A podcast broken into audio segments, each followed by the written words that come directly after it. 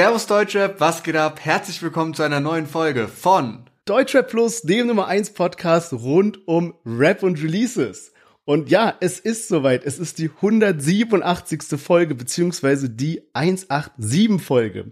Letzte Woche haben wir noch spekuliert, wie viele Songs aus dem Lager denn jetzt wirklich released werden. Und wir hatten zumindest in zwei von drei Fällen Glück, das Lied Fußballer von Bones kommt leider erst am 17.11., aber zwei andere Songs, die wir uns gewünscht haben, haben wir mit dabei.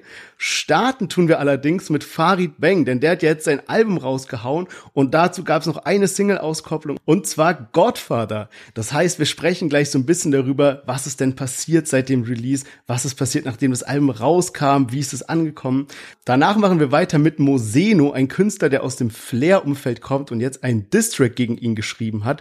Der auch für ordentlich Furore sorgt.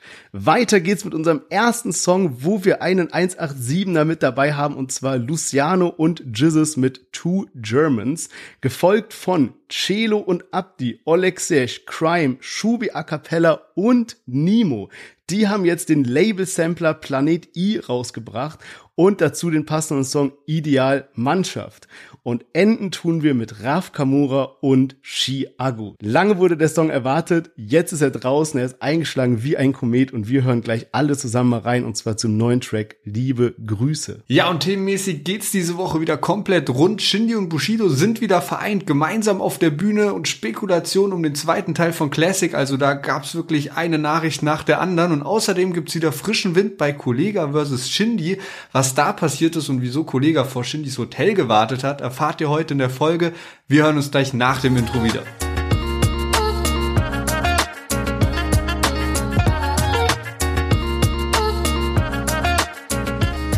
Yes, schön, dass ihr alle wieder eingeschaltet habt. Mein Name ist Sherwin, ich bin hier mit Lennart und herzlich willkommen zu unserem Deutschrap-Podcast. Jetzt am Wochenende war so ein bisschen hier in Berlin so Halloween-Wochenende, weil bei uns der Tag nach Halloween kein Feiertag ist, ne? Und deswegen waren jetzt am Wochenende die ganzen Halloween-Partys. Und ich war eben auch auf einer und hatte so einen kleinen äh, Kostüm-Fail, kann man sagen. Und zwar, ich hatte eigentlich so voll den Plan für so eine, ne, so Schminke wie so ein Skelett oder sowas, wo man so um die Augen rum so schwarz schminkt und dann die Nase so schwarz und der Rest so weiß und dann den Mund wie so ein Skelett mit so Strichen, ne? Und dann habe ich also gedacht, hm, okay, ich habe so einen Bart, ne? Das heißt, es wird so ein bisschen schwierig mit diesem Mund als Skelett. Also habe ich das halt weggelassen und so die Nase so schwarz geschminkt, das Auge schwarz und Rest so weiß. Und dann sind wir erstmal in so eine Bar gegangen und irgendwann meint so einer so, hä, Bro, warum hast du dich so als Panda-Bär geschminkt? Dann ist mir so aufgefallen, dass so meine Schminke einfach so überhaupt nicht gruselig war, sondern einfach das so ein Panda. weißt du, also so Auge und Nase, so der Rest ergibt gar keinen Sinn. Man denkt direkt an Panda. Auf jeden Fall, das war nicht so der einzige Hänger des Abends, dann ging es mir noch weiter. Und zwar nach der Bar dann auf eine Halloween-Party gegangen. Das war so eine Hausparty irgendwie. Und ähm, nachdem wir hier eben in dieser glücklichen Situation sind und eben von Nine Mile und Effect Energy gesponsert werden, ne, dachte ich, ah ja komm, ich komme da jetzt an mit hier den Nine Mile Flaschen und ne, Auswahl an Effect Energy und ne, richtig hier ganze Tüte voll mitgenommen und kommen dann da an auf diese Hausparty, gehen in die Küche und die ganze Küche ist voll mit Nine Mile und Effect Energy. Und ich denke mir so, hä, was? Also war alles schon vorgesorgt und so und bin dann angekommen. Auf jeden Fall hatten wir dann bis zum Abwinken verschiedenste Sorten Effekt, die wir eben mixen konnten. Und wir haben dann so ein kleines Tasting gemacht und haben eben so alle abgestimmt, also so kleinen Portionen haben eben alle abgestimmt und gewonnen hat Black Acai. Das heißt, Black Acai zusammen mit Nine Mile Wodka, wirklich Mashallah Premium, Michel, kann ich nur empfehlen. Also wenn jetzt die Glücklichen unter euch, die vielleicht nicht in Berlin Berlin oder Hamburg sind, wo eben Feiertag nach Halloween ist, äh, mal was ausprobieren wollen, Effekt Acai mit Nine Mile Wodka kann ich nur empfehlen. Sehr, sehr geile Mische. Ja, Mann, und das ist tatsächlich auch der offizielle Halloween-Drink so von Nine Mile, habe ich gesehen auf der Website. Also diese Mische, das heißt, ihr habt unbewusst alles mm. richtig gemacht und richtig abgestimmt. Hat sehr gut gepasst. Ach, wild. Okay, krass. Nee, das, das wussten wir tatsächlich gar nicht. Wir haben einfach so durchprobiert. Aber dann kann ich das bestätigen. Unvoreingenommen war wirklich äh, der Gewinner von dem Tasting.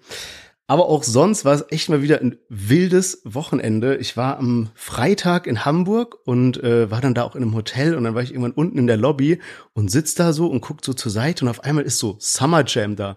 Ich habe so meinen Augen nicht getraut. Und er hat halt so eingecheckt, irgendwas hat nicht so gestimmt mit der mit der Buchung oder so, was weiß ich, hat da so ein bisschen so hin und her gemacht oder so. Auf jeden Fall ganz witzig. Auf jeden Fall ist er dann äh, in sein Zimmer gegangen und ich fand es nur so mega witzig, so im selben Hotel wie Summer Jam zu sein. Und dann habe ich mich mit Jan Rode getroffen in Hamburg und äh, der Gute hat uns dann eingeladen am Sonntag sozusagen. Also ich spring gerade so ein bisschen rum. Es war so Freitag Hamburg, Samstag Halloween, Sonntag dann die Einladung von Jan Rode.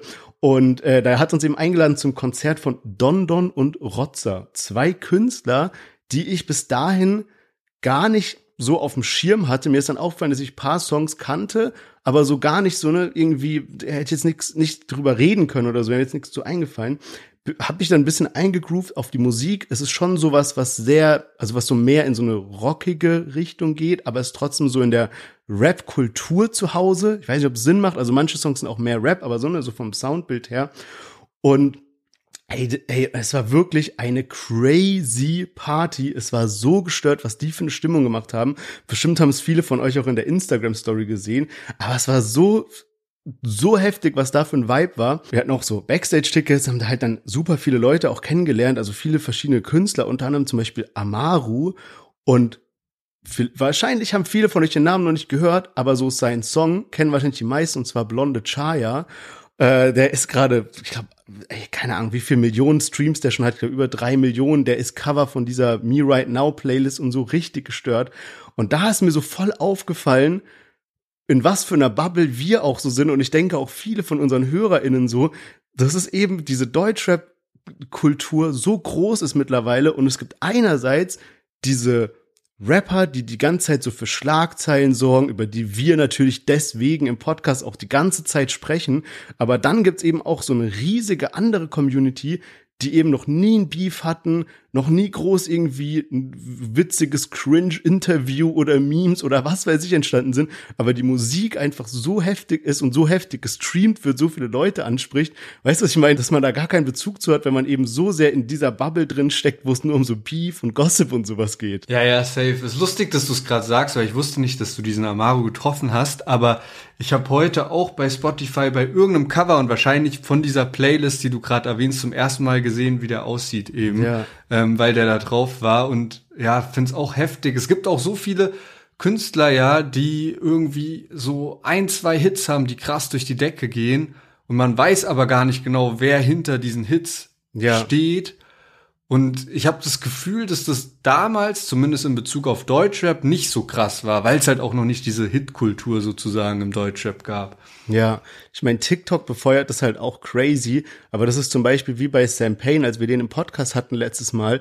So, ich wusste am Anfang gar nichts über ihn und habe dann gecheckt, dass ich so drei seiner Songs in meiner privaten Daily Rotation Playlist hab irgendwie, weißt du, dass man so die Musik einfach so hinzufügt, aber sich gar nicht mehr so krass damit beschäftigt, wer denn so der Künstler oder die Künstlerin dahinter ist. Aber ja, da können wir auf jeden Fall ein bisschen für Aufklärung in Zukunft sorgen, vielleicht mal das ein oder andere Interview machen. Ich würde mich auf jeden Fall darauf freuen. Aber jetzt haben wir genug geschnackt, denn wir haben eine heftige Folge am Start und wie jede Woche starten wir rein mit einem Chart-Update der letzten Woche. Genau, und wir beginnen mal mit den Single-Charts. Da gibt's nämlich echt viele Neulinge in den Top 20. Reezy hat ja seine EP rausgebracht und hat den Song nur damit du weißt, auf Platz 20 platziert. Auf Platz 18 ist Bones. Contra K und Clouseau sind auf Platz 17. Lias und Equal auf Platz 13.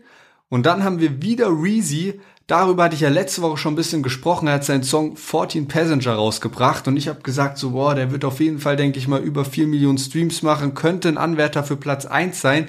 Er hat über 4 Millionen Streams gemacht in der ersten Woche, ist aber nur auf Platz 3 gegangen.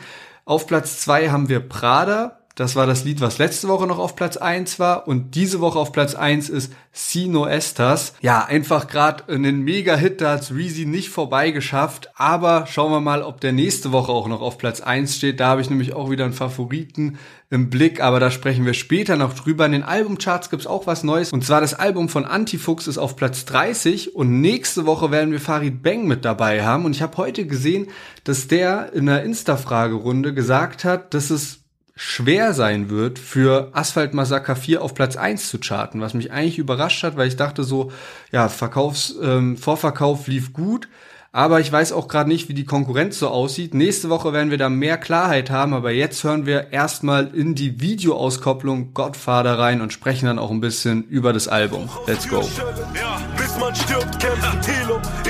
disse dich, obwohl ich keinen Verse kenne. Deine Kette ist so dünn, ich nutze sie als Schnürsenke. Asphalt Massaker für dieses Jahr mache ich alles kaputt. Oh von denen, die heute weg sind, war ein krasser Verlust, oh. Um bekannt zu werden, haben deine Idole Jahre gelutscht, oh.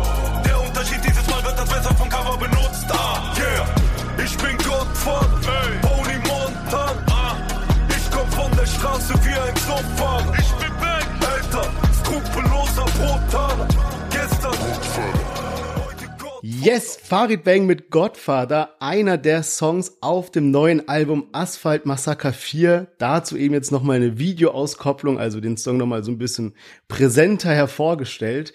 Und ja, es ist endlich so weit. Seit Wochen, seit Monaten reden wir darüber. Beefs, Ankündigungen, Verschiebungen, alles Mögliche.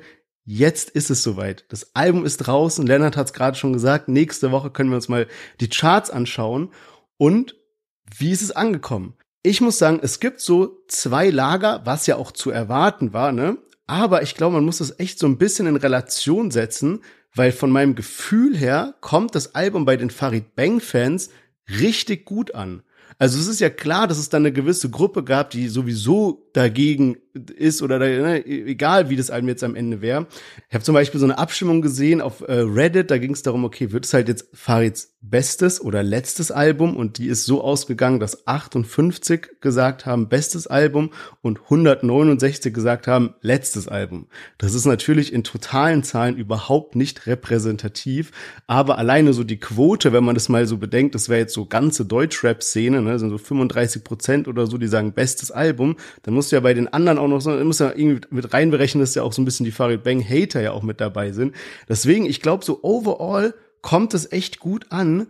Und ich glaube einfach nur, er hat halt so die, die Promo ehrlicherweise ein bisschen verkackt für das, was am Ende dabei rausgekommen ist. Das ist so mein Gefühl. Weiß ich gar nicht so genau, ob das so ist. Also, ich habe auch viele Kommentare gelesen, die gesagt haben, ey, es war eine gute Entscheidung, ähm, das Album als Ganzes sprechen zu lassen und jetzt nicht irgendwie krasse Single-Auskopplungen zu haben, sondern, und das war ja auch Farids Ziel einfach, ne, nichts vorwegzunehmen, sondern eher so einen Feeling, was man halt so von früher kennt, da kannte man auch nur drei Lieder vorab und dann hört man sich das Album an und lässt das ganze Album auf einmal auf einen wirken, so, und ich glaube, das wollte Farid damit erreichen.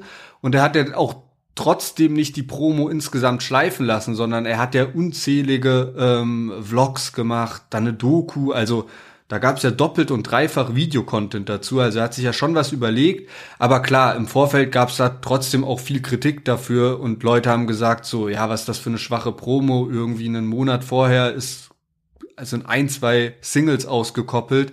Das ist irgendwie schon ein bisschen mau. War halt, glaube ich, Farids Strategie und er wollte es, glaube ich, so und war sich auch bewusst, dass es Leute gibt, die das halt nicht so feiern werden.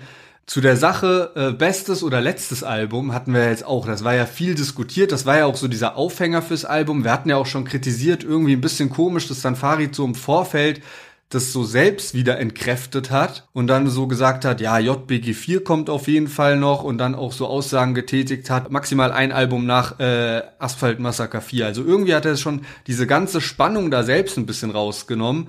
Meiner Meinung nach wäre es eigentlich der stärkste Move, wenn Farid jetzt selbst in seine Insta-Story eine Umfrage macht und äh, dort die Fans halt entscheiden lässt, ob das jetzt eben sein bestes oder letztes Album ist. Ich kann mir vorstellen, dass da halt so viele Farid-Fans dabei sind, die sich halt noch ein Album wünschen, dass die eh so abstimmen würden, dass es sein Bestes ist, damit er halt noch weitermacht. Wir müssen auch mal eine Umfrage bei uns reinmachen. Bin ich auch mal gespannt, wie das äh, ähm, ausfällt. Aber ja, man hat natürlich auch so diese Farid-Hater einfach mit dabei, ne, die dann halt auf äh, letztes Album klicken. Ist ja, ist ja irgendwie ganz normal. Und es hängt natürlich auch immer voll davon ab, auf welcher Plattform man unterwegs ist. Und ähm, auf Twitter wird das Album schon auch kritisiert, aber selbst für Twitter habe ich auch einige positive Kommentare gesehen, die halt gesagt haben, okay, sie hatten jetzt was Schlechteres erwartet. Und ich glaube, Reddit geht da ja auch immer in eine ähnliche Richtung, was so die Kritiker angeht, weil man da auch so die Hardcore-Fans hat, habe ich das Gefühl. Und auf Insta habe ich das Gefühl, dass da halt immer nicht ganz so viel gehatet wird. Ja, und ich kann mir auch vorstellen, so in puncto auf so Promo verkackt, also safe nicht verkackt, ne, wenn man das mit anderen Künstlern vergleicht oder so, einfach so für eine Erwartungshaltung bei Farid Bang. Aber was ich mir halt so vorstellen kann, ist es halt auch gewisse Teile, die sich jetzt viele für die Promo von Asphalt Massacre 4 gewünscht haben, verschoben beziehungsweise aufgehoben werden für die Promo von JBG 4. Also, dass man dann, ne, dafür irgendwie, was weiß ich, was da jetzt mit Shindy alles noch passiert oder so, sprechen wir später noch drüber, wo Kollega jetzt zu ihm ins Hotel gefahren ist und so solche Aktionen, die wir uns ja auch so ein bisschen erhofft haben, weil die halt so crazy sind und so zu den beiden passen, dass man das vielleicht aufhebt für Farid und Kollega zusammen gegen Shindy, vielleicht irgendwie ein größerer Clou oder so. Wer weiß. Aber ich meine, zusammengefasst kann man ja echt sagen, das Album kam jetzt bei den Fans gut an, also als du gelesen habe. Ich muss sagen, ich habe auch ein bisschen reingehört und ich fand, da waren viele Songs, die ich stärker fand als die, die jetzt released wurden. Zum Beispiel Godfather gefällt mir persönlich leider gar nicht so gut. Ich finde halt diese ganzen Parts, die immer so sind, zum Beispiel jeder sagt, er sei ein G, doch ich weiß, dass sie alle Versager sind mit sowas ist halt der Song gefüllt und ich denke mir immer so, oh ja, okay, das ist aber so nichts sagen, so nur weil, äh, weißt du, was ich meine? Es ist nicht so was Richtiges dahinter. Und dann gibt's andere Songs, wo so richtig mit Wortwitz und asozial gespielt wird, so wie man Farid Bang kennt und so wie früher einfach, wo man auch gedacht hat, sowas erwarte ich gar nicht mehr von einem Farid heutzutage und er haut Sachen raus ohne Ende und sowas, glaube ich, wäre eigentlich auch eine geile Single-Auskopplung gewesen. Ja, also ich habe auch paar Kritiken zum Album mir noch so angeschaut. Ich kann auch nicht, ich kann auch ein bisschen schwer mal vergleichen, weil ich nicht so die anderen Teile Teile von Asphalt Massaker gehört habe oder so. Deswegen fällt es mir immer ein bisschen schwer. Ich bin kein Farid-Experte.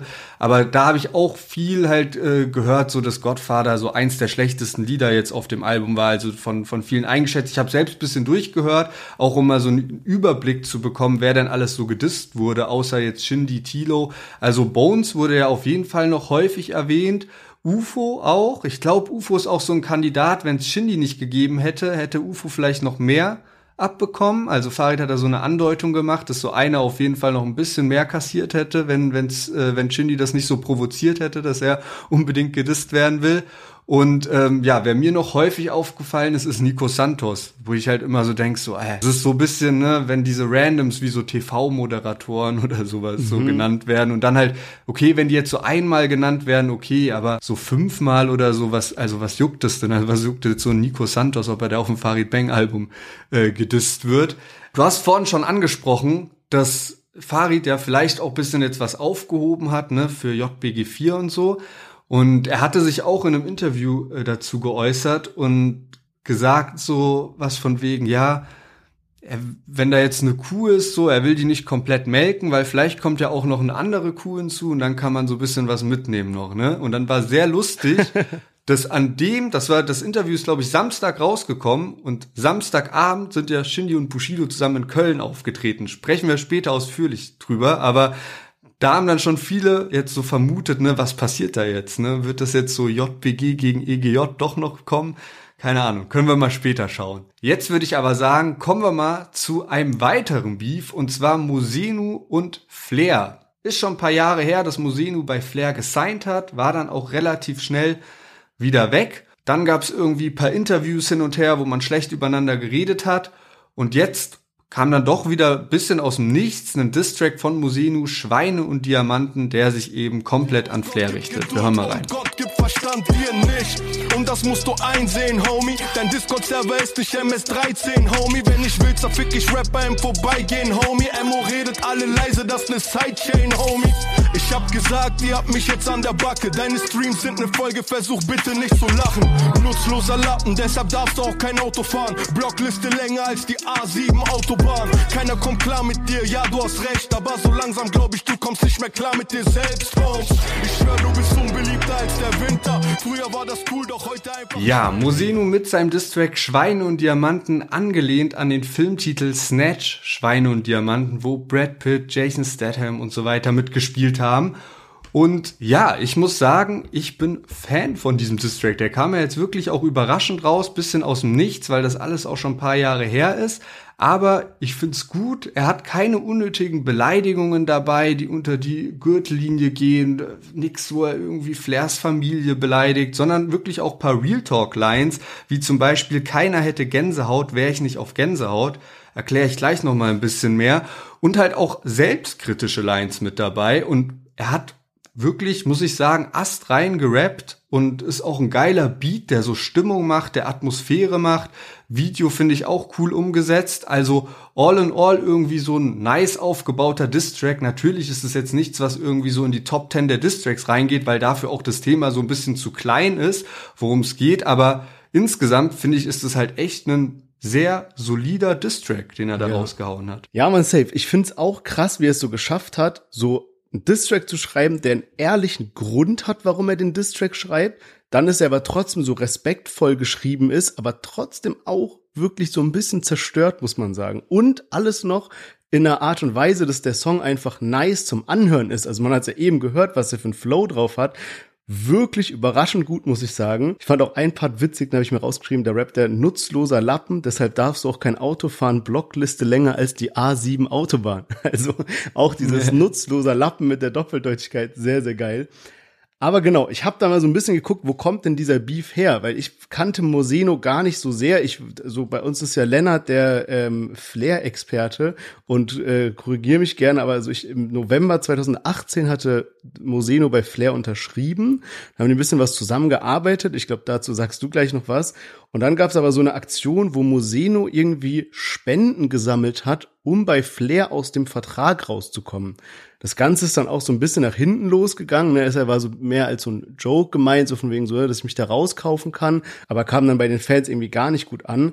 Und der Streitpunkt, den die dabei hatten, der auch in dem Song jetzt thematisiert wird, ist, dass Moseno während Ramadan keine Musik machen wollte und Flair aber eben nicht so lange auf seinen ne, Labelpartner hier warten wollte. Aber laut Flair war es eben so, dass Moseno auch schon hinter Flairs Rücken quasi nach einem anderen Vertrag, nach einem anderen Label gesucht hatte. Und das waren eben so die beiden Lager so ein bisschen, wo sie sich so angefeindet hatten. Und jetzt war eigentlich relativ lange nix los, bis jetzt dieser Beef war zwischen PA Sports und Kianosch gegen Flair. Ne, als diese jetzt so angefeindet haben, hat Mosino dann angefangen, so ein bisschen Stories zu machen, wie er so gerade so diese Disses anschaut gegen Flair. Ne, also hat er so Stellung bezogen für PA und Kianosch, sag ich mal. Und Flair hat dann was gepostet, meinte so, ja, soll ich mal Verläufe posten, wie du bei mir in den DMs geblasen hast, bla bla und sowas, ne? Und die hat dann Moseno aber selber veröffentlicht und hat dann quasi gezeigt, dass er halt weiterhin Nachrichten geschrieben hat, auch nach diesem Beef noch, die trotzdem respektvoll waren. Und jetzt kann man es einerseits so einstufen wie so, ja, okay, du warst respektvoll, oder halt so wie Flair sieht er so, ja, guck mal, du hast bei mir geblasen, nachdem ich beleidigt habe, so, um mal bei dem Wording der beiden zu bleiben. Und jetzt sind wir in der Gegenwart angekommen, wo eben Moseno diesen Distrack rausgehauen hat. Und ich finde auch, um es zusammenzufassen, ich finde, es ist wirklich ein starkes Ding. Also wirklich, wirklich stark. Ja, es ist auch aus musikalischer Sicht unfassbar schade, dass die beiden sich getrennt haben, weil das hat sehr gut gepasst. Also ähm, du hast gerade schon gesagt, 2018 hat das angefangen, die Zusammenarbeit. Ich glaube, es war nicht so, dass da direkt ein Vertrag kam, weiß ich jetzt aber auch nicht mehr so genau. Und Flair hat damals die Connor EP rausgebracht, wo eben drei Lieder drauf waren. Gegenwart, Sololied und dann Freibad und Gänsehaut eben mit Mosenu. Die haben auch wirklich abgerissen. Ich weiß noch damals, da kannte ich das gar nicht, dass jetzt so Flair von vielen Leuten gepumpt wird. Und ich weiß noch, ich hatte damals auch mit Leuten zu tun, die halt auch Deutschrap feiern und so, aber vielleicht auch eher so ein bisschen anderen Deutschrap, so Nimo, KMN-Gang und so. Und die haben halt auch Gänsehaut von Flair und Musenu Todes gefeiert und daher auch die Line, die ich vorhin halt vorgelesen habe, weil Musenu halt wirklich krasse Adlibs auch gemacht hat. Und äh, das hat sich halt so durchgezogen. Äh, dann kam die Zusammenarbeit für das Colucci-Album 2019 und da war eben Museno auch mit echt vielen Features drauf vertreten und halt vor allem diese Adlibs. Das war halt wirklich damals so krass und nicht nur die Art, wie Museno die Adlibs gemacht hat, sondern auch irgendwie so die Aussage hinter den Adlibs. Das war einfach wirklich so krass. Das hat dir so was Heftiges gegeben, weil da nicht nur das, das Wort einfach wiederholt wurde, sondern irgendwie so ein anderes Wort als Adlib kam, was dann zu der Line gepasst hat vom Sinn her. Also es war wirklich geile Zeit und ich hatte echt gehofft, dass das so weitergeht, weil danach muss ich auch sagen, haben mich Flairs Adlibs nicht mehr so überzeugt. Und Mosenu hat eben diesen Spendenaufruf in Kombi gemacht mit diesen, mit Adlibs verkaufen. Und es war halt einfach ein überteuerter Preis. Und er geht ja jetzt auch in dem Track darauf ein, dass das halt nur so ein Joke war und ich habe auch gesehen, Musenu hat ähm, 2017 sogar schon Feature auch mit Dadan gehabt und so. Und ich glaube, der war auch schon davor lange am Machen. Aber anscheinend halt auch ein Künstler, der so jemanden wie Flair halt auch braucht. Ne? Also das muss man halt auch Flair lassen. Der pusht halt einfach Künstler, die ohne ihn dann doch ein bisschen unterm Radar sind, aber wenn sie bei Flair sind, ultra stark sind. Da fallen mir so viele Künstler ein, so ein Musenu, so ein Jalil, so ein Zilla, ne? Also das muss man halt dann schon Flair lassen und ähm, ja, da gab es halt einfach so diese Differenzen, was halt so die, die Arbeitsmoral angeht. Also wenn das jetzt wirklich äh, im Ramadan war, kann ich äh, Musenu komplett verstehen.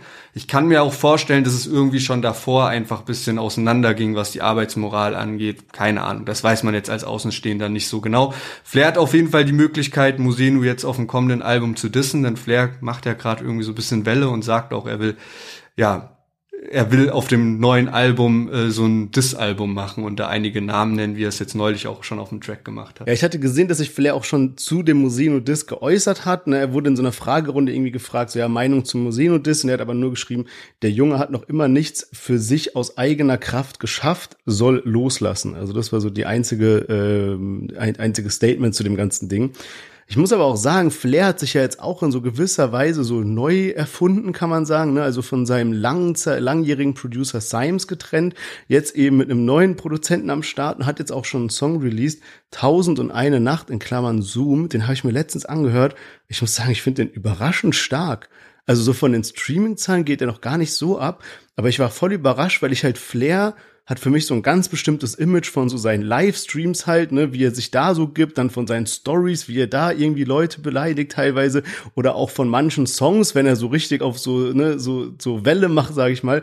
Aber dieses Tausend und eine Nacht, in Klammern Zoom, ne, so heißt der Song, der ist so richtig ehrlich, gefühlvoll, auch mal so ein bisschen so das Herz geöffnet und mal so ein bisschen so deepere Gefühle zugelassen. Das Ganze auf so einem Beat, den man eben von Flair auch noch nicht so kennt. Also richtig crazy irgendwie, was da gerade alles so am Wandel ist. Also ich muss sagen, die Beats, die da für Flair jetzt gerade produziert werden, von Flawless, dem neuen Produzenten, das ist eben dieser Junge vom E-Scooter, den man da auch kennt, so, die sind echt brutal gut. Also hat Flair direkt wieder einen neuen krassen Produzenten gefunden. Das muss man wirklich einfach mal so sagen.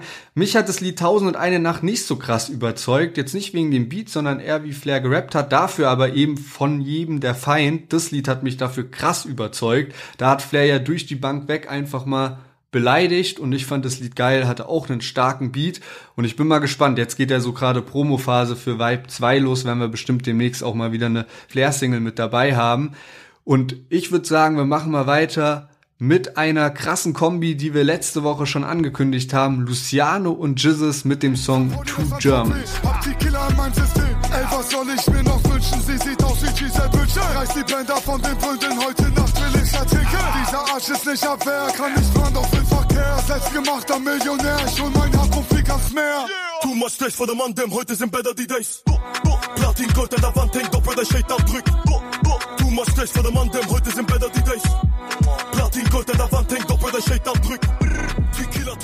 Ja, Patrick Großmann und Christopher Jonas Klaus haben sich zusammengetan für Two Germans. und ja, das sind die echten Namen von Luciano und Jizzes. Ich war bei beiden Namen so krass überrascht, als ich so das erste Mal deren Vor- und Nachnamen gehört habe. Mittlerweile kennt man das ja auch schon ein bisschen, wenn man so, ja, mittlerweile kennt man das ja auch schon ein bisschen, aber wie gesagt, so beim ersten Mal konnte ich das kaum glauben, dass das die echten Namen von den beiden sind. Und es ist das allererste Mal, dass die eine Videoauskopplung zusammen haben, aber tatsächlich haben sie auch schon dreimal davor zusammengearbeitet und das erste Mal ist schon einige Jahre her und zwar 2017, also da, wo Luciano gerade im Kommen war, damals auf dem Mixtape oder Album Eiskalt war das, da war auch nur Niki Santoro sonst drauf und eben Jizzes auf einem Lied. Und dann hat es lange gedauert, bis es die nächsten Zusammenarbeiten gab. Einmal eben auf dem Jizzes-Album Große Freiheit, einen Song mit Raf Kamura zusammen. Und dann war ähm, Jizzes bei Luciano auf dem Album letztes Jahr für ein Skit. Voyage Skit äh, ging auch gut ab und äh, jetzt eben zum ersten Mal eine Videoauskopplung auch gemeinsam. Ja, man und geht auf jeden Fall heftig ab. Also äh, Platz eins in den YouTube-Trends sogar über Raf Kamora und Chiago, was mich wirklich gewundert hatte, weil die beiden haben ja im Vorfeld noch mal finde ich, viel mehr Promo gemacht. Der Song von Luciano und Jizzes war, wurde ja nur über so paar Insta-Stories angekündigt. Von daher der hat echt ordentlich eingeschlagen, muss man sagen. Und Luciano hat auch auf Instagram gepostet, dass er sich lange nicht mehr auf ein Release gefreut hat, wie jetzt auf den Song mit Jizzes. Und das hat mich auch sehr glücklich gemacht, muss ich sagen, weil Luciano natürlich einerseits diesen mega heftigen internationalen Hype hat mit Bia, mit Age, mit Central C und ne, was da alles noch kommt, Sfera Ebasta aus Italien und so. Und ich will gar nicht wissen, was da in Zukunft noch auf uns zukommt. Aber das ist ja halt andererseits natürlich, er ist ja Deutsch-Rapper und er ist, das ist ja schon seine größte Fanbase. Und wenn er dann mit jemandem wie Jizzes zusammen einen Song rausbringt, dass er dann wirklich auch sagt, okay, ey, darauf freue ich mich wie gestört. So ist der Song ja jetzt auch angekommen. Man muss aber auch ehrlicherweise sagen, dass beide Künstler, sowohl Luciano als auch ein Jizzes, auch so ein bisschen internationalen Fame haben. Weil zum Beispiel bei Jizzes, der hat diesen Song Warum und der kam auf Worldstar Hip Hop raus, also einem YouTube-Account, der quasi ne, nicht auf Deutschland bezogen ist, sondern international. Der hat 78 Millionen Views in, mittlerweile und es ist der meist gestreamte Solo-Song von Jizzes, ne, so von YouTube-Streams sozusagen. Davor sind nur Kontrollieren und Mörder also richtig heftig. Und was mich dann so gewundert hat, ich habe auf YouTube geguckt, habe ich so ne, sortiert nach so meisten Streams, habe dann so die Songs gesehen, dachte mir so, hä? Also ich habe auch so 187 eingegeben und so, dachte, hä, wo ist denn ohne mein Team? Und es gibt einfach das Video nicht mehr. Also keine Ahnung warum. Ich habe auch so gegoogelt, ob es dazu irgendwie so Beiträge gibt, sowas wie so, ja, Video wurde jetzt gelöscht wegen XYZ oder so.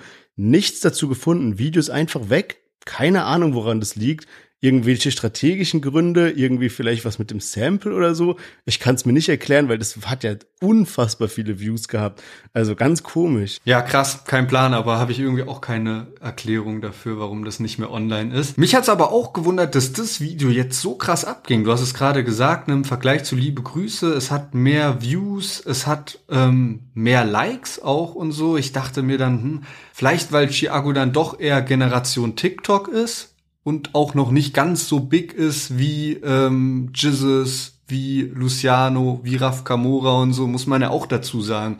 Der hat vielleicht jetzt gerade mehr Hype und wird echt von vielen Leuten gefeiert, aber ich glaube, Bekanntheitsgrad ist halt immer noch heftiger bei einem Jizzes und bei einem Luciano insgesamt. So, ich meine, gerade Luciano, was der ja in den letzten ein, zwei Jahren so, so, so erlebt, ist ja wirklich äh, un, unfassbar.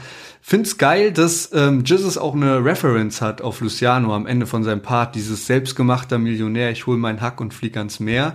Und da mhm. dachte ich, es wäre auch krass gekommen, wenn Luciano sowas auch eingebaut hätte bei sich und eine Jesus-Line referenced am Ende von seinem Part. Ja, das wäre natürlich dann noch das i-Tüpfelchen gewesen. Man muss aber auch der Vollständigkeit halber dazu sagen, ne, also Views und Likes auf YouTube sind mehr, aber Streams auf Spotify zum Beispiel sind dann doch bei Chiago und ähm, Raf Kamora dann äh, überwiegend.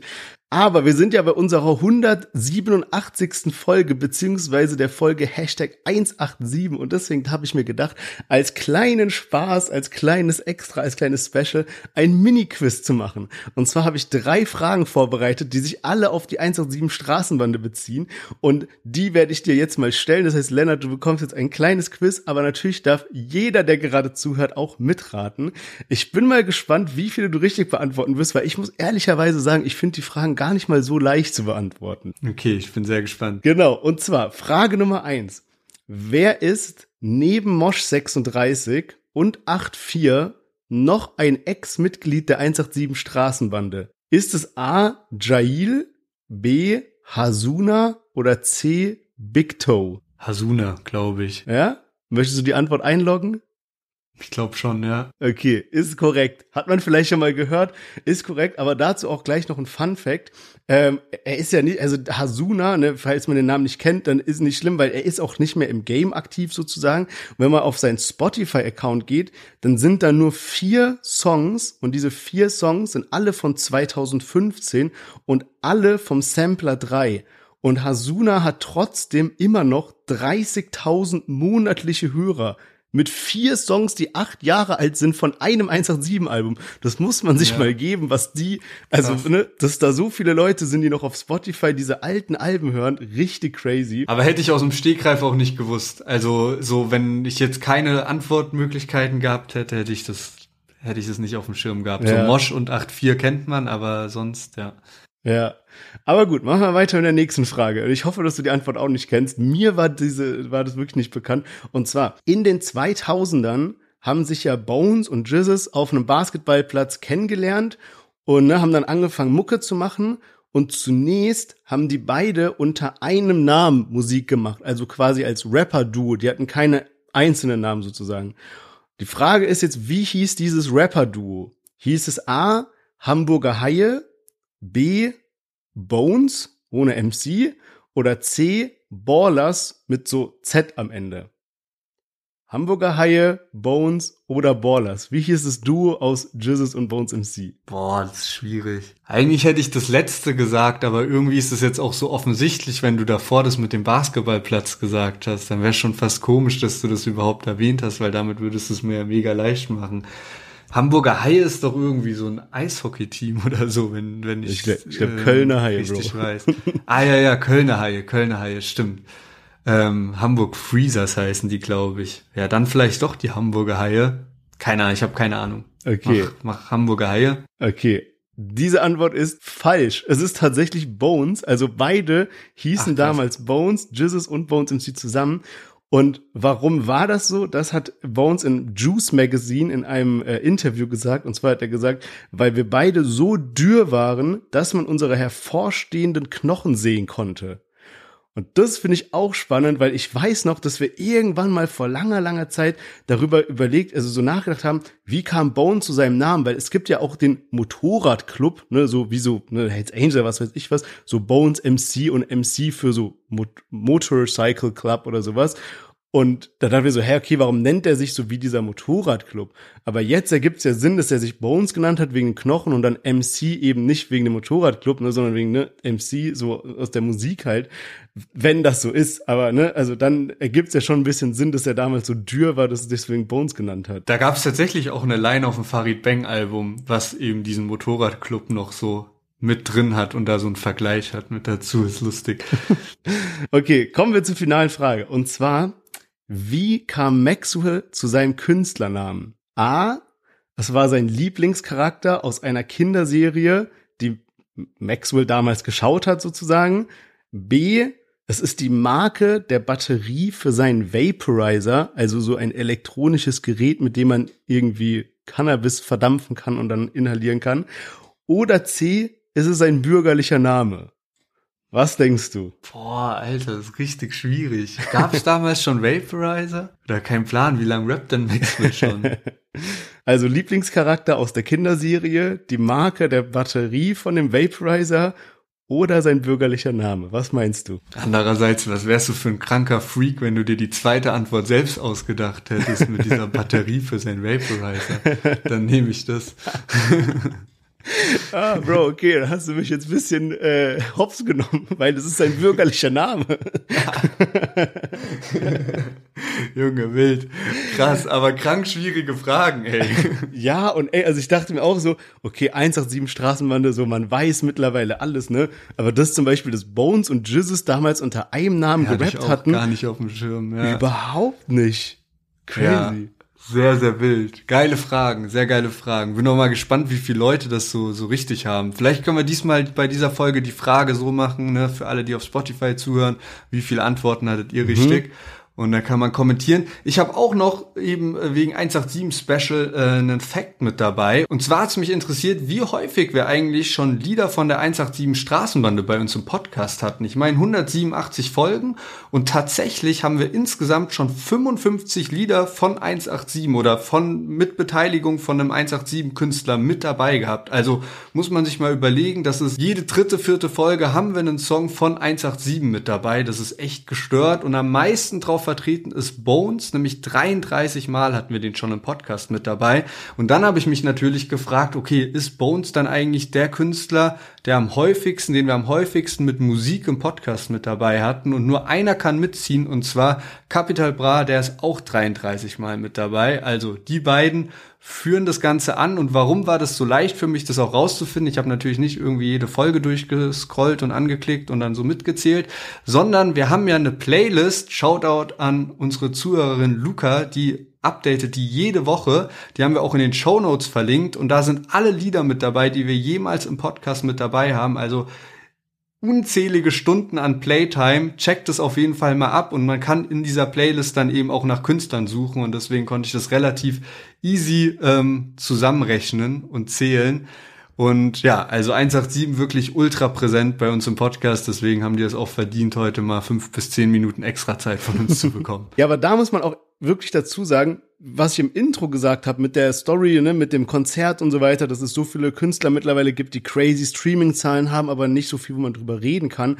Das machen halt so eine 187 Straßenbande perfekt, weil wir nehmen ja die Songs nicht mit rein, nur weil sie uns gefallen oder so, sondern es muss ja auch immer ein bisschen was dahinter sein, worüber wir sprechen können. Und bei vielen Künstlern ist es so, da kommt zum Beispiel ein krasser Song raus und wir sagen so, ey, den müsste man eigentlich mit reinnehmen, aber seit dem letzten Song, den wir im Podcast hatten, ist gar nichts mehr passiert, worüber man reden kann.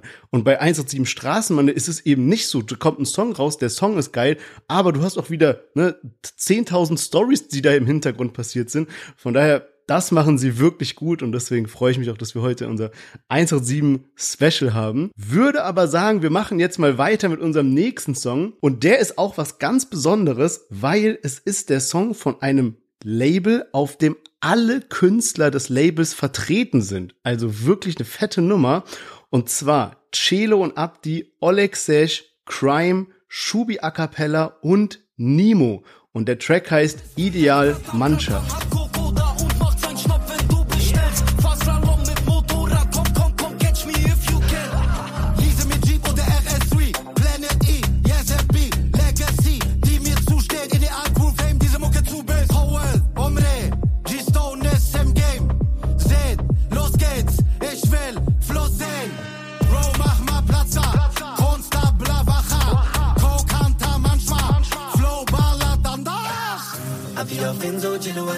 Im GT. Schiebe mal den Scooter, Drift auf Double Cup, Prime ist schon demnächst. FFM Fronter, auf Lemonades Ganja. Visiere wie Panther, Idealmannschaft. Yes, Celo und Abdi, Oleg Sesh, Crime, Shubi A Cappella und Nemo, also das komplette 385i-Label vertreten auf einem Song Idealmannschaft. Und ich muss sagen, der Song ist so genial geworden. Vor allem, ich weiß nicht, ob man es jetzt so direkt rausgehört hat, aber in der Hook die ja Nemo singt, wird auf jeden einzelnen Artist eingegangen, außer Nemo, weil er es ja selber singt sozusagen. Aber die Hook geht quasi Abdi auf Inso, Celo hat Hashta, Olex macht Hotbox im GT, Shubi macht E, Scooter Drifts auf Double Cup, Crime will schon den nächsten. Und ich finde, das ist so geil gerappt auch, dass die Hook einfach wirklich, die kann man sich 10.000 Mal anhören und es ist, glaube ich, nicht leicht, das so in, einen, in eine Hook zu packen, so dass die auch noch vom Text her sich auf die Künstler und ihre individuellen Angewohnheiten, Attribute, wie auch immer bezieht. Von daher wirklich crazy, crazy umgesetzt. Ich bin so glücklich. Normal, wenn ich so Podcast vorbereite, dann ziehe ich schon so straight durch, dass ich so mir den Song einmal anhöre, einmal Video angucke, Infos raussuche, runterschreibe, alles mögliche. Ich bin komplett aus meinem Flow rausgekommen. Ich musste dieses Video dreimal gucken, weil mir so das Herz aufgegangen ist, wie dann auf einmal auch so Abdi reinkommt mit seinem Part irgendwie Lise mit Jeep oder RS3 oder so.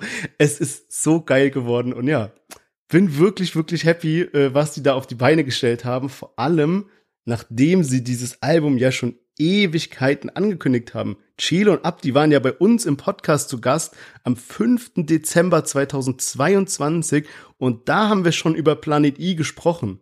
Jetzt ist das Album draußen also habe ich gut Zeit gelassen, aber muss sagen, ist es auch wirklich geil geworden. Ja, und bevor die bei uns im Podcast äh, im Interview zu Gast waren, waren ja auch schon ein paar Monate vergangen, als die erste Single kam, glaube ich, im August 2022 raus und jetzt insgesamt 14 Monate später ähm, ist der Sampler endlich da. Ich feiere es an sich, dass die einen Sampler rausgebracht haben keine Ahnung, hat, hat mich eh, fand's eh immer ein bisschen schade, dass das so nach Agro Berlin und EGJ so bisschen out geworden ist, Label-Sampler rauszubringen, obwohl es damals ja krasse Labels gab, wie Aslax oder so, ähm, Banger Musik zu ihrer Primetime hätten die alle Sampler rausgebracht. Das wäre wirklich heftig gewesen. Deswegen finde ich es gut, dass jetzt 385i bringt einen Sampler raus. Dieses Jahr hat er sogar auch hier Flair mit maskulinen Sampler rausgebracht. Aber ich weiß nicht ganz genau, beide Sampler oder beide Projekte haben dann auch ein bisschen gezeigt, dass es in der Umsetzung dann vielleicht doch nicht so einfach ist, das Ganze zu vermarkten. Also wenn ich mir jetzt hier die Streaming-Zahlen von Planet I anschaue, es gab ja viele Singles so vorab. Und äh, das Lied von Shubi A Cappella und Nemo ist so das einzige Lied, was durch die Decke gegangen ist. Jede Nacht hat 16 Millionen Streams auf Spotify. Die anderen, obwohl die mittlerweile seit teilweise einem Jahr draußen sind, hat keins der Lieder die zwei Millionen Streams ge geknackt. Und alle Lieder, die jetzt so neu rausgekommen sind, da gibt's Lieder, die haben nicht mal 10.000 Streams nach drei Tagen. Und ähm, was noch so ein bisschen raussticht und was auch so mein Favorit ist, ist auf jeden Fall das Lied von Olexisch und von Chata. S600 äh, finde ich ein geiles Lied. Ähm, finde auch Chata ist da in einer alten Form unterwegs und die beiden ergänzen sich gut. Also macht auch Hoffnung auf äh, das Ratar-Album, was schon angekündigt wurde. Aber insgesamt bin ich dann doch ein bisschen überrascht, dass eben die Streaming-Zahlen da nicht so krass sind, wie man das dann vielleicht erwartet hätte. Ja, und, ja, und ich glaube halt, ja, und ich glaube halt, dass das wirklich mit der Promo zusammenhängt. Ich kann es auch nicht ganz verstehen, weil ich meine, nimm dir Zeit für ein Album, release die Songs sehr, ne, sehr sporadisch oder sowas. Aber zum Beispiel, wenn ich mich richtig daran erinnere, als äh, Chilo und Abdi im Interview waren, haben die doch irgendwie gemeint, die waren so mit dem ganzen Team auf irgendwo Urlaub machen und haben dann da das Album aufgenommen oder zumindest einige Songs und sowas. Und wenn ich mir sowas vorstelle, was wäre das für geiles Videomaterial, wenn ich mir so vorstelle, Chelo und Abdi mit Oleg Sesh, Nimo und sowas im Urlaub. Digga, das, das muss ja nur verrückt werden. Auch Shubi A Cappella, Crime und sowas. Also, da wäre ja viel, viel Möglichkeit gewesen, um das Ganze zu promoten. Ich habe gesehen, dass Oleg Sesh jetzt auch so noch ne, über so, so TikTok, glaube ich, da ist er mittlerweile ganz aktiv noch so ein bisschen pusht und so weiter. Aber ja, also ne, es ist, es sind so diese zwei Welten. Ne? Das eine mittlerweile, man muss so viel Promo machen, weil so viel drumherum ist, es nicht mehr reicht, einfach nur, ey, wir sind ein großer Name. Und andererseits halt darf man auch nicht immer sagen, okay, ja gut, die Promo hat gefehlt, also ist es jetzt irgendwie schlechter oder sowas. Ne? Wir reden ja eher viel über die Zahlen, sondern man muss natürlich auch irgendwie besonders betrachten. Also ich kann nichts anderes sagen, als dass es mich einfach so glücklich macht, dieses Album und vor allem auch dieser Song. Ich finde auch zum Beispiel das Shubi A Cappella und Crime. Ich finde auch das Shubi A Cappella und Crime, die ja so die etwas jüngeren Künstler auf dem Label sind, so gut in Szene gesetzt wurden bei diesem Song, dass sie so Crime, sein Part geht so voll vorwärts, das Video gestört gemacht irgendwie, das sind dann so mehrere Crimes, die so da rumlaufen sozusagen und dann auch dieser Mix aus Nemo in der Hook und Shubi a cappella, der so ganz schnell noch so Parts reinfloat, was perfekt auf den Beat passt. Also keine Ahnung, wirklich, mir fehlen wirklich die Worte. Ich muss sagen, ich glaube, trotz dieser unfassbar starken Konkurrenz, die wir diese Woche hatten, war das fast der Song, den ich am häufigsten gehört habe, um schon mal das Fazit vorwegzunehmen. Krass, ich bin voll überrascht, dass du so ultra positiv darauf gestimmt bist irgendwie. also,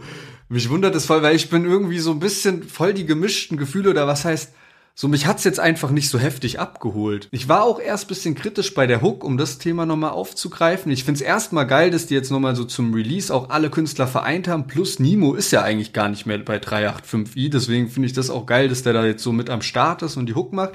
Aber je häufiger ich das Lied gehört habe, desto mehr habe ich dann auch die Hook gefeiert, weil es halt so ein krasser Kontrast ist. Ich habe die Hook auch nie so komplett verstanden, ohne die äh, Lyrics dazu durchzulesen. ne? Ist schon auch genial, dass halt alle da reinpackt vom Namen her. Auch Cello hat ja sowas in seinem Part drin, dass er so probiert, die Songtitel vom Sampler da unterzubekommen. Also zum Beispiel Bolt ist damit drauf, Heizung auf 10 erwähnt er, glaube ich. Und ähm, da auch noch mal zur Tracklist was ich gesehen habe, ist, dass die am Ende vom äh, Sampler, also Anspielstation 21 und 22, sind alte Lieder. Einmal auf der Jagd von Celo und Abdi, was ja wirklich mittlerweile, glaube ich, über zehn Jahre alt ist, und auch Déjà-vu von Oleg Sesh. Also äh, noch bisschen Nostalgie-Feeling hinzugefügt. Und Stichwort Nostalgie, hört euch gerne mal unser Celo und Abdi Interview an. Wie gesagt, das ist mittlerweile schon seit einem Jahr draußen. Da reden wir auch über die alten Zeiten. Die beiden erzählen irgendwie, wie sie im Callcenter gearbeitet haben und von dort dann zum Videodreh von halt die Fresse gegangen sind mit Haftbefehl noch, der sie dann so angerufen hat, da rausgeholt hat. Abdi irgendwie direkt gekündigt. Der hatte dann einfach keinen Bock mehr und so. Und es ist einfach mega das unterhaltsame Interview. Und wenn ihr Bock habt auf noch weitere Interviews und natürlich auch immer up to date bleiben wollt, was Deutschrap News, Deutschrap Gossip, neue Songs und so angeht, dann holt doch jetzt einmal kurz euer Handy raus und klickt auf Folgen, dann verpasst ihr nichts mehr. Lasst auch gerne 5-Sterne-Bewertung da, wenn euch der Podcast Spaß macht. Und jetzt kommen wir zum Songfinale von dieser Folge und zwar Raf Kamora und Chiagu. Liebe Grüße. Feiern, Karneval, kein Muskus, ja 90s, ja, wie 4er, 3er, Sisa, gib mir Hyper, Hyper, Hyper Gib mir noch was von Prada Tasche voller. Sie sagte mein Ohr, sie will. Ihr Freunde wird vielleicht Hiddy Liebe, Grüße. Ich hab Bands auf mir wie ne Bühne. Sonne geht auf, bin ich müde. Und das MDMA macht Gefühle. Gib mir noch was von Ja, Raf Kamora und Shi Agu haben sich zusammengetan. Liebe Grüße. Wir haben schon sehr, sehr lange immer über ein mögliches Feature spekuliert und jetzt ist es soweit. Der verspätete Sommerhit kann man auch sagen, hat auch Raf so ein bisschen selbst genannt.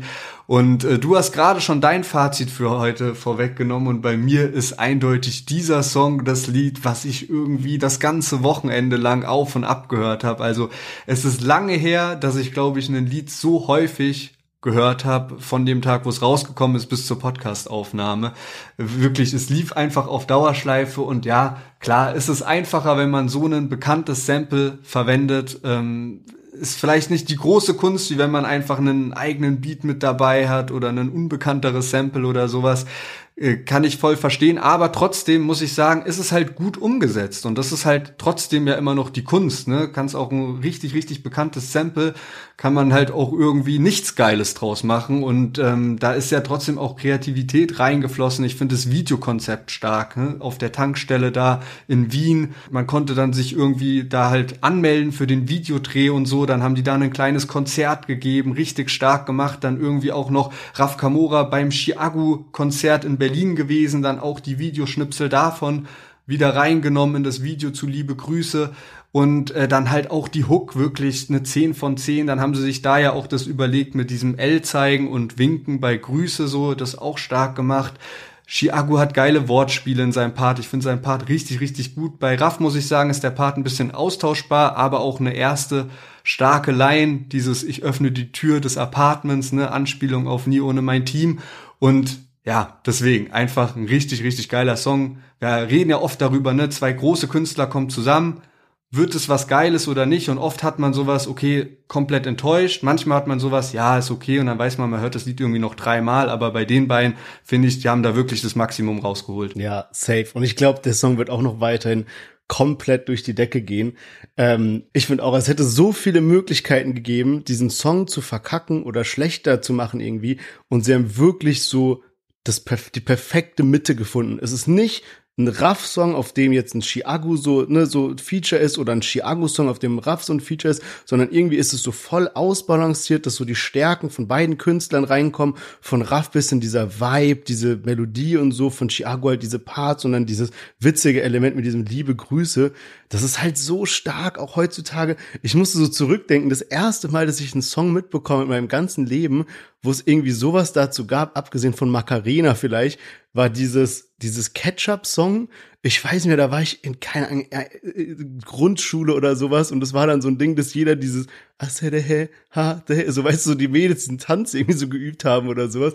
Und sowas pusht halt dann irgendwie voll. Damals da gab es offensichtlich kein TikTok und gar nichts, aber heutzutage mit diesem liebe Grüße echt smart gemacht. Was ich dann auch so witzig fand, irgendwie so Raff und Chiago haben danach so zusammen so einen Livestream gemacht und sich so gegenseitig so ein bisschen Fragen gestellt und sowas. Und dann meinte halt Chiago zu Raff so, ja, wie hat denn dein Umfeld darauf reagiert, dass du jetzt mit mir einen Song machst? Und Raff meinte halt so, naja, also die, die sich halt mit Musik auseinandersetzen, die haben gemeint, das ist super, ne? Der Junge geht gerade voll durch die Decke und so. Aber die anderen, so, so bisschen so seine harten Jungs, sage ich mal, die waren schon etwas skeptisch oder konnten die Entscheidung nicht ganz so nachvollziehen, weil Chiago ja schon wirklich so einen anderen Inhalt in seinen Texten thematisiert, sage ich mal, auch eben diesen New Wave, dieses Berlin, ne, das Ganze und so weiter.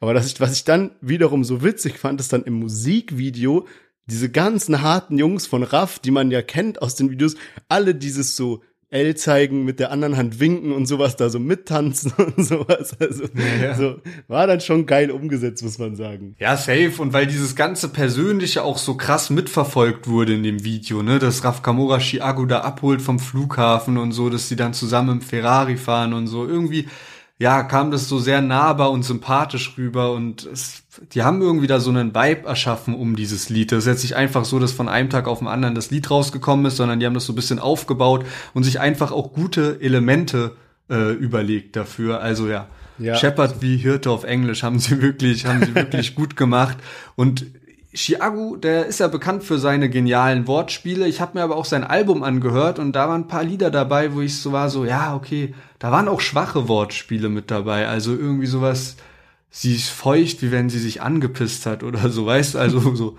auf Young Huren angelehnt, ja. so Hip-Hop-Open-Besucher wissen Bescheid.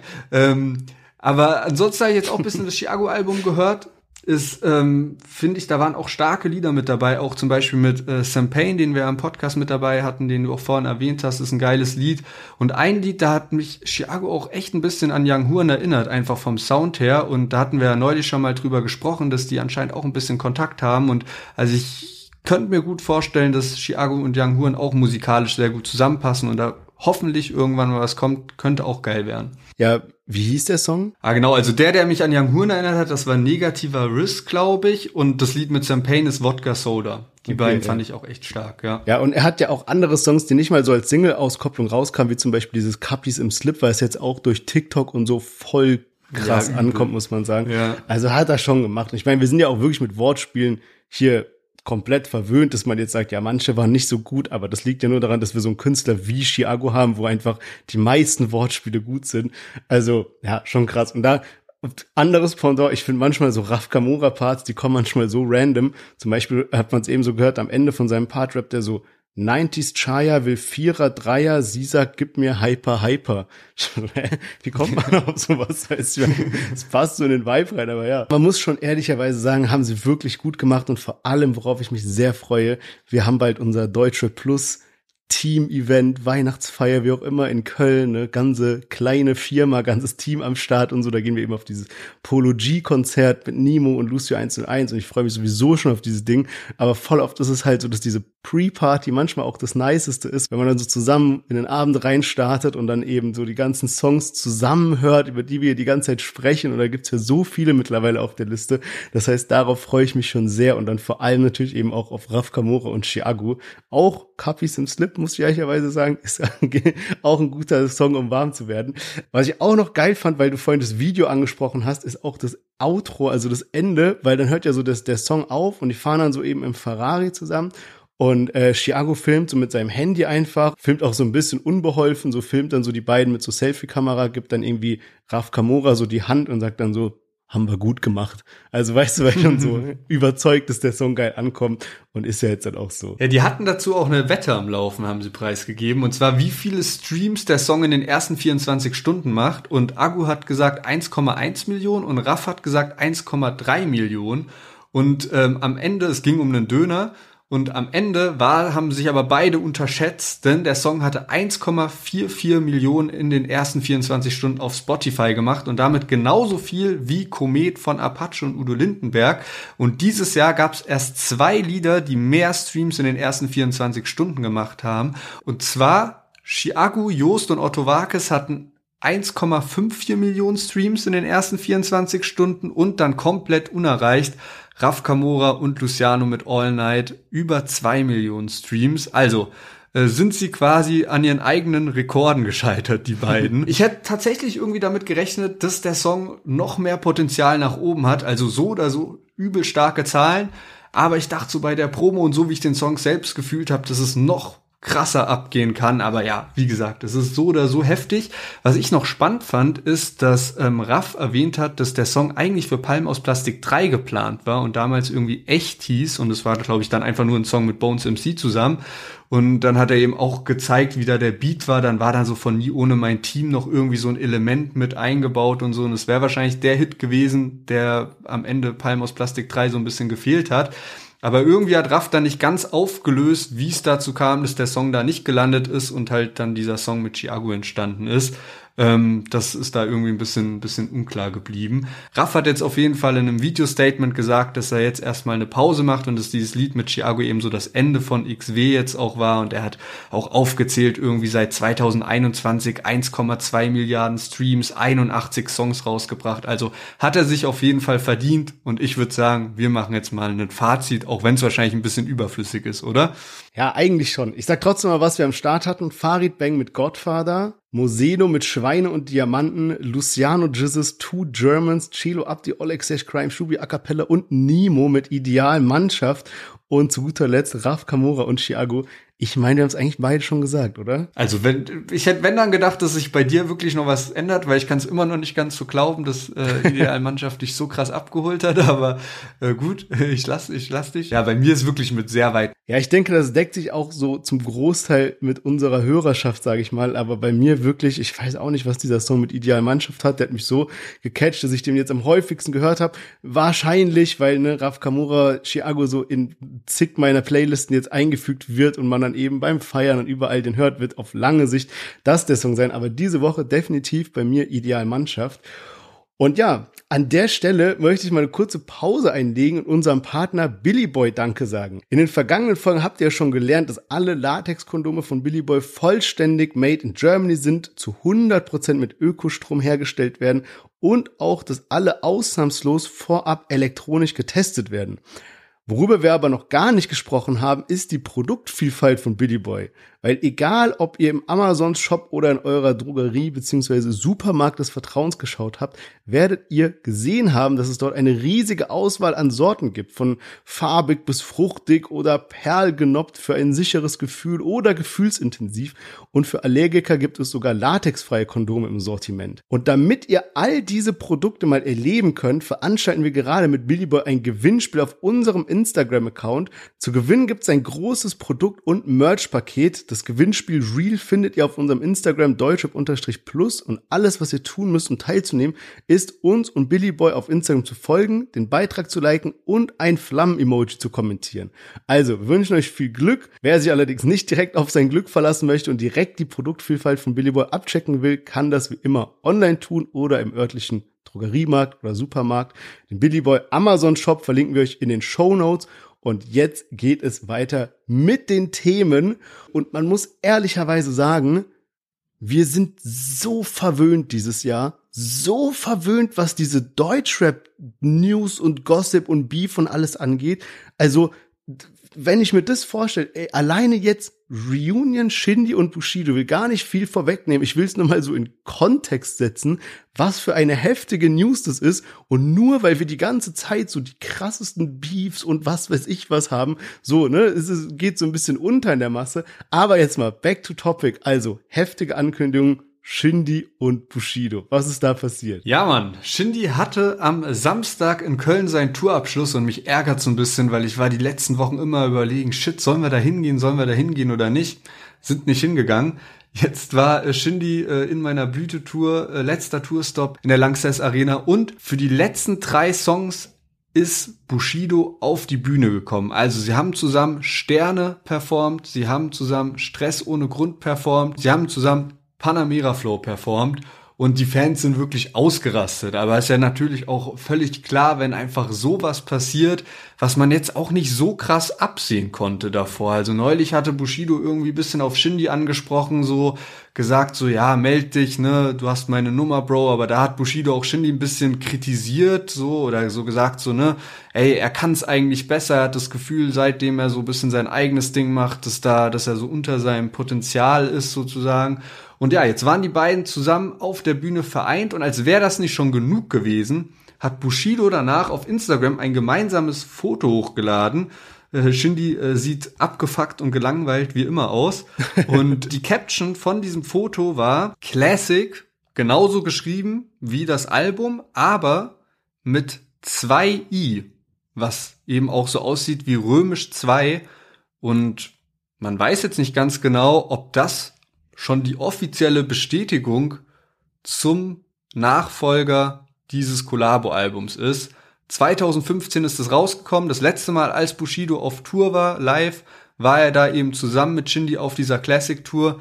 Und jetzt könnte es sein, dass 2024 der Nachfolger zu diesem Album kommt, neun Jahre später dann. Wer weiß. Ja, ich habe auch ehrlicherweise nicht damit gerechnet, gerade wegen dem, was du gerade gesagt hast, dass Bushido eben auch so ein bisschen kritisiert hat. Und ich, für mich hat sich das eher so angehört, wie so Bushido will sie in der Öffentlichkeit signalisieren oder auch gegenüber Shindy so, hey, ich bin, ich bin schon am Start, wenn du reden willst, aber ich will dir jetzt auch nicht zu viel Gutes zusprechen und sowas. Ne? Deswegen immer so ein bisschen, ja, Shindy ist der beste Rapper, den ich aktuell kenne, so, aber dem fehlt schon so ein Bushido irgendwie. Das war so die ganze Zeit so die Aussage. Und deswegen habe ich gar nicht damit gerechnet, als ich dann diese News gesehen habe. Digga, ich bin aus allen Wolken gefallen einfach Vor allem, weil ich halt glaube, dass die sich gegenseitig wirklich krass pushen werden.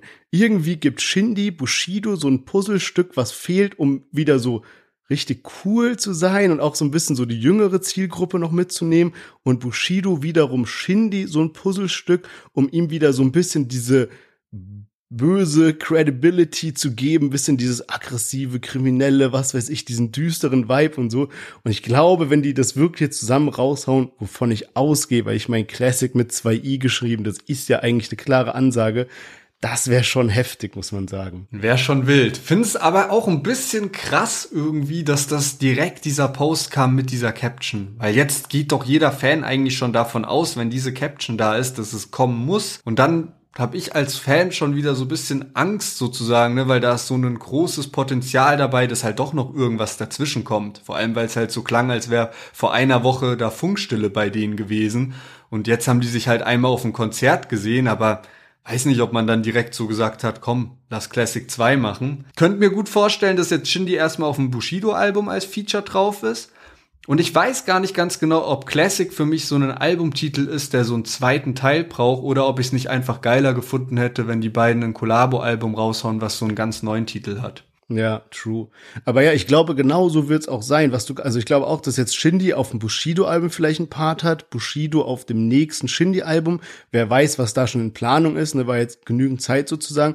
Und dann nach den beiden Alben wahrscheinlich dann Classic kommt. Also ich denke auch nicht, dass es jetzt das nächste Album wird.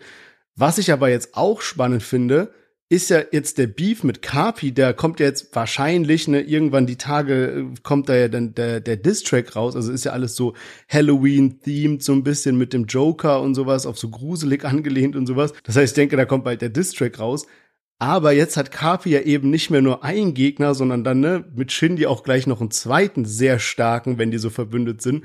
Und man hat ja auch durch Free Spirit gesehen, was Shindy jetzt so Distrack-technisch drauf hat. Davor wusste man es ja gar nicht so wirklich. Ja, weißt du, was ich mir gedacht habe? Also jetzt unabhängig von dem, was du sagst, aber mir fällt es gerade wieder ein bisschen ein, ne?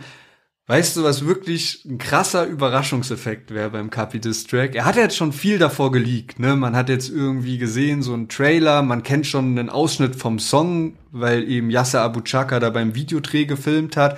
Man weiß, wo das Video gefilmt wurde. Man kennt das Bushido-Double, was by the way wirklich schlecht gewählt ist. Und es steht auch schon das Cover und wahrscheinlich auch der Titel von dem Distrack. Arkham Asylum heißt es wohl.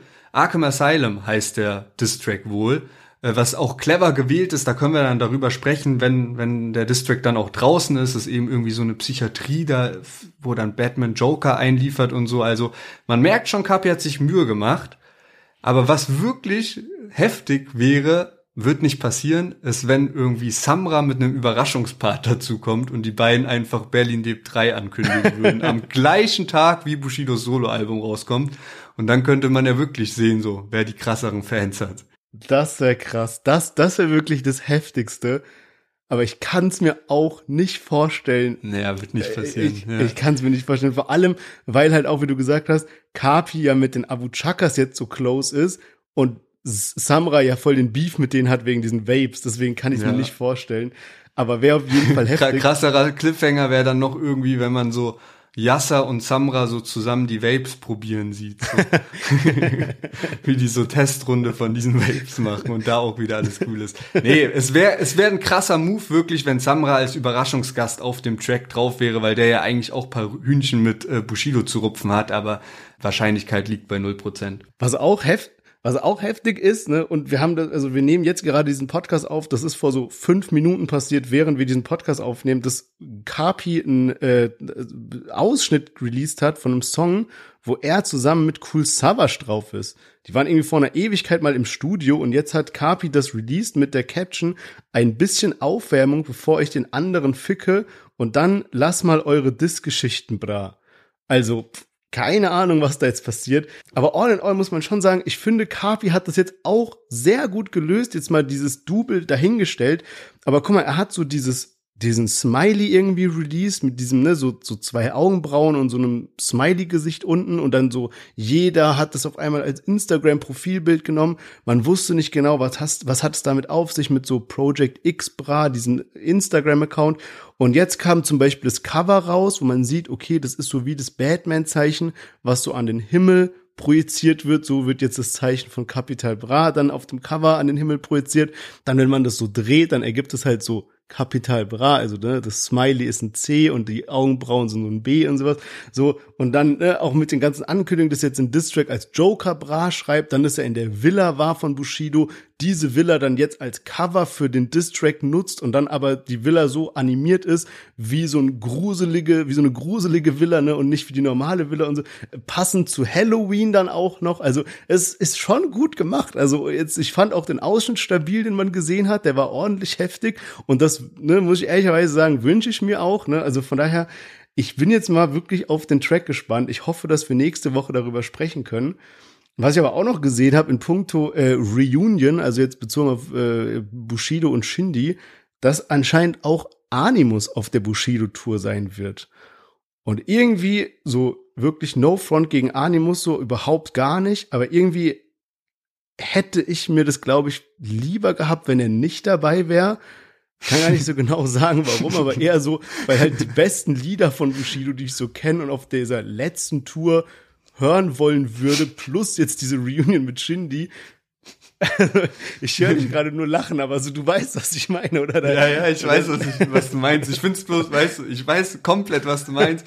Ich find's bloß, wenn man drüber nachdenkt, ist so voll dumm, so, wir wissen beide nicht, ob wir zu der Bushido-Tour gehen, so uns könnte uns das so scheißegal sein, weißt du, ob da jetzt Animus dabei ist oder nicht. Aber trotzdem hat man so irgendwie so einen Anspruch oder man denkt so darüber nach und es stört einen so irgendwie. Ja. Ja, Animus war jetzt äh, tatsächlich der erste Gast in diesem Backstage-Podcast von Bushido und Peter Rosberg und da haben die das, glaube ich, dann so gelüftet, eben, dass Animus als Backup-Rapper mit dabei ist. Ähm, ja, ich fand, also ich habe ja Bushido und Shindy zweimal live zusammen auf der Bühne gesehen und die haben sich halt irgendwie sehr krass ergänzt. Da muss man halt auch sagen, Bushido kann das schon, der kann ja viel labern und so, ne? Also der, der kriegt es dann schon gut hin, irgendwie auch zwischen den Songs immer ein bisschen mit der Crowd zu kommunizieren und ein bisschen Stimmung zu machen. Dann wird jemand auf die Bühne geholt, dann werden ein paar Witze gemacht und so weiter. Und da hat, haben sich Bushido und Shindy irgendwie schon gut harmoniert zusammen. Und bei Bushido und Animus kann ich mir das irgendwie nicht so ganz vorstellen. Ich habe mir neulich eine Reaction von Cynic auf den Animus Podcast reingezogen und Cynic hasst Animus anscheinend wirklich. Und ähm, der hat halt Animus komplett angegriffen wegen seinem Humor und so. Und als ich mir dann die Reaction angehört habe, fand ich das schon auch ein bisschen lustig irgendwie. Also war schon sehr unterhaltsam. Ähm, und deswegen weiß nicht ganz genau, ob so dieser Vibe da ist, wenn Bushido und Animus zusammen auf der Bühne stehen. Ja. Also ob dann so diese Zwischengespräche so nice wären, wie ich das halt so von Bushido in Erinnerung habe. Ja, muss dir recht geben, ich habe auch nicht so das Gefühl, dass die so gut harmonieren, irgendwie auf so einer richtig ehrlich freundschaftlichen Basis irgendwie. Und deswegen, ja, stelle ich mir das auch so ein bisschen komisch vor. Ähm, ich habe eben gerade auch noch eine witzige Sache gesehen. Und zwar irgendwie hat Anna Maria sowas gepostet zu so Fake-Parfüms. Ich sag gleich so warum, ja. So ein bisschen sieht aus wie so heftiger Scam oder es ist heftiger Scam. Und Bushido hat es jetzt auch so gerepostet. Voll komisch, das ist so ein anderes Thema, ne? Folgende Sache. Da, die hat so ein Bild gepostet und da sind so drei Parfümflaschen von der Marke Montal. Und das ist so eine, oder Montalé, ich weiß nicht, wie man das ausspricht, ich sage immer Montal. Und das ist schon so eine etwas teurere Marke, ne? So die Parfüms kosten so, keine Ahnung, 100, also über 100 Euro deutlich, ja. Und dann hat Anna-Maria dazu geschrieben, so, kostet normalerweise 195 Euro, auf dieser Seite nur 39,90 Euro. Und der Link hat so den, den Titel Anis Lieblingsduft. Also, ne, so, man geht davon aus, okay, das Parfüm, was normal 195 kostet, kostet da eben nur 39,90 Euro. Und wenn man dann auf die Seite geht, dann steht da aber, dass das halt so Nachmachungen sind, also Duftzwillinge, also nicht die echte Marke, worauf sie halt so gar nicht hingewiesen hat. Und auch die Seite wirbt mit den Produktbildern der echten Parfüms, was höchst illegal ist. Du kannst ja einfach ein Produkt faken und dann das echte Bild hinmachen und dann ein Fake zu der Person nach Hause schicken. Deswegen, ich weiß nicht, was das für, für ein komischer Fail ist irgendwie und ob die das nötig haben, sowas zu machen, aber äh, hat mich gerade richtig geschockt, das zu sehen. Vielleicht wurden die auch selbst gescammt und die wissen das auch nicht. das kann Also- auch sein. Vielleicht ist denen das gar nicht bewusst so richtig. Ja, jetzt hatten wir irgendwie einen krassen Break zwischen äh, unserem ersten Thema und unserem zweiten Thema. Da sind noch tausend andere Themen aufgeploppt, aber das war's ja noch gar nicht. Also, denn auch zwischen Shindy und Kollega ging's heftig ab. Und die hatten ja jetzt wirklich auch, würde ich schon fast sagen, Monate Funkpause so ein bisschen. Also es gab kaum noch Sticheleien zwischen den beiden. Es hat sich eher so verlagert, Shindy und Farid. Aber jetzt gibt's Neuigkeiten bei Shindy und Kollega. Genau, bei Kollega und Shindy äh, ist es mal wieder abgegangen und wir erzählen jetzt mal, was passiert ist in einer chronologischen Reihenfolge, wie die Posts auf Instagram aufgetaucht sind. Diese Reihenfolge macht nicht so wirklich Sinn. Das heißt, es kann sein, dass die Reihenfolge der tatsächlichen Ereignisse anders war, aber wir erzählen es mal so, wie die Posts rausgekommen sind. So, Shindy hat eine Story gepostet und da sieht man eben Kollega mit so einer sehr wilden Frisur. Äh, da drauf so die Caption, wie war euer Morgen? Und Shindy hat dann noch darüber in kleiner Schrift geschrieben, dieser Mann stand gerade vor meinem Hotel. Nächstes Mal lasse ich ihn von meiner Security kaputt schlagen. Punkt. Also schon so eine heftige, so ein heftiges Statement und irgendwie hat jeder so gedacht so, hä, okay, was, wa- wa- wie- wo, wo kommt das denn jetzt her, was für vorm Hotel? Und kurz darauf sind dann auf dem Profil von Kollega Stories nacheinander gepostet worden, wo Kollega vor einem Hotel geparkt hatte und dann da rumläuft und es war wirklich wie so ein herrschaftliches Anwesen, ne? so ein Schloss mit so einem Garten davor und so weiter. Und erstmal hat man es gar nicht gecheckt, so er hat irgendwie so gemeint, ja, er hat da so einen Geschäftstermin und so, ist dann da rumgelaufen, ist dann auch in das Hotel reingegangen, hat sich da irgendwie einen Kaffee geholt oder einen Kaffee, wie Kollege das immer so ausspricht, ähm, hat sich dann noch eine Cola Light auch noch gegönnt und dazu dann im Hotel angefangen, eine Zigarre anzupaffen, die er dann aber draußen weiter geraucht hat, ne, damit keiner was sagt, stand dann noch ein bisschen draußen vor dem Hotel, bis er dann irgendwie gesagt hat, okay, sehr unhöflich, aber sein irgendwie Geschäftspartner oder sowas oder sein Business-Termin erscheint nicht und er ist dann, hat sich dann ins Auto gesetzt und ist wieder weggefahren. Und erst dann hat man so ein bisschen eins und eins zusammengezählt und anscheinend war Kollega vor dem Hotel, wo Shindy war. Das ist ehrlicherweise jetzt von keiner Quelle so 100% bestätigt, muss man sagen, aber so macht es irgendwie so ein bisschen Sinn. Und jetzt fragt man sich, okay, warum sind dann diese Stories so zu unterschiedlichen Zeitpunkten aufgetaucht? Ich meine, eine Option könnte sein, dass Kollege das quasi so gefilmt hat und dann erst im Nachhinein gepostet hat, um zu gucken, was passiert überhaupt. Stell dir vor, es wäre zu einer Schlägerei gekommen oder sowas. Und andererseits, vielleicht ist es auch wirklich so gewesen, dass Shindy das irgendwie ge- random gepostet hat und Kollega daraufhin zu seinem Hotel gefahren ist. Was meinst du? Ja, es gibt noch ein Side-Fact und zwar der Friseur von Shindy hatte vor diesem Hotel eine Story gepostet, wie er im Auto fährt. Und daraufhin hat dann Kollega seine Stories gepostet. Und das ist halt jetzt wirklich so ein bisschen die Frage, war Kollega wirklich vor dem Hotel von Shindy am Sonntagmorgen und hat da die Videos aufgenommen und die dann aber erst mittags, nachmittags hochgeladen, nachdem Shindy seine Story gepostet hat? Oder hat Kollege als Reaktion auf Shindys Story und auf Shindys Provokation ist Kollege deshalb zu dem Hotel hingefahren und hat dann eben seine ganzen Stories Ja. hochgeladen. Aber warte mal, warte mal, warte mal. Okay, jetzt fällt mir währenddessen was auf. Und zwar, du hast gerade erzählt, wie Kollege diese Zigarre äh, angepafft hat. Und da hat er gesagt, so, ich gehe mal lieber raus, sonst schmeißen mich noch die Securities raus. Und das war eine krasse Anspielung auf die Shindy-Story, weil ja Shindy gesagt hat, so, nächstes Mal schlagen dich meine Securities kaputt. Das heißt, diese Videos, die Kollege hochgeladen hat, die sind erst danach entstanden. Okay, aber irgendwie ergibt es trotzdem insgesamt nicht so viel Sinn, weil wieso hat dann Shindy sowas gepostet mit so, dieser Mann stand vor meinem Hotel, nächstes Mal lass ihn zusammenschlagen? Das ist halt das große Rätsel. Also das ist wirklich das, ob das jetzt wirklich aus dem Nichts kam oder wie das zustande kam, das weiß, das weiß man halt irgendwie nicht so genau. Aber gut, ich meine, das werden wir jetzt wahrscheinlich nicht herausfinden, aber manchmal ist ja der ein oder andere Sherlock Holmes unter unseren HörerInnen und falls ihr da genaueres wisst, dann äh, schreibt uns gerne. Aber was ich so gut fand oder so, ne, so, so spannend fand an der Sache, so sehr ich auch Sympathien zu beiden Künstlern habe, das ist jetzt so ein bisschen diese Art von Antwort, die ich von Kollega und auch Farid Bang erwartet habe. Nicht dieser komische Köder von Farid Bang, den kein Mensch gecheckt hat, auch nicht diese teilweise belanglosen Disses mit Botox-Lines oder irgendwelchen äh, Rucksäcken oder sowas, sondern eben so Aktionen. Ne? Man, man weiß so ein bisschen, okay, Kollega und Farid Beng, die haben vielleicht nicht mehr ganz so viel Pulver wie jetzt ein Shindy, aber deswegen haben die ja so verrückte Aktionen in der Vergangenheit schon gebracht, die die eben jetzt nochmal bringen können, wie zum Beispiel zum Hotel fahren, den irgendwie reinlegen, irgendwie Hops nehmen, was weiß ich, irgendwie einen richtigen Köder stellen.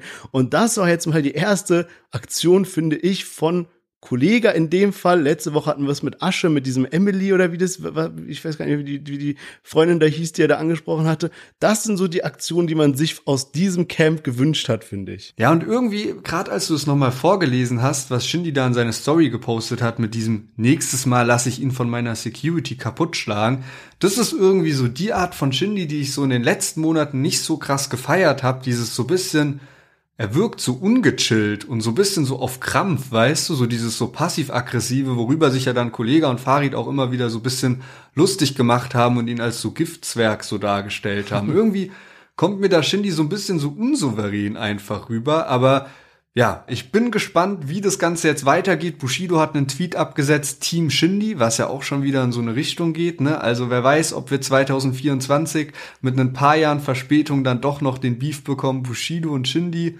versus Kollega und Farid Bang würde auf jeden Fall beiden Duos krass helfen in ihrer Promo zu, zu den Alben, die da so geplant sind. Yes, es ist wirklich absolute Hightime im Moment. Ich freue mich jede Woche über die News, mit denen wir hier gerade verwöhnt werden. Von daher, wenn ihr nichts mehr verpassen wollt und immer hier entspannt die wichtigsten Deutschrap-News zum Anhören bei der Bahnfahrt, beim Kochen, whatever, haben wollt, dann denkt doch daran, den Podcast hier zu abonnieren bzw. zu folgen. Und was uns wirklich sehr, sehr freut, ist, wenn ihr eine positive Bewertung hinterlasst. Das macht uns sehr, sehr glücklich. Vielen Dank an der Stelle. Wir hören uns nächste Woche wieder. Macht's gut. Bis dahin. Ciao, ciao.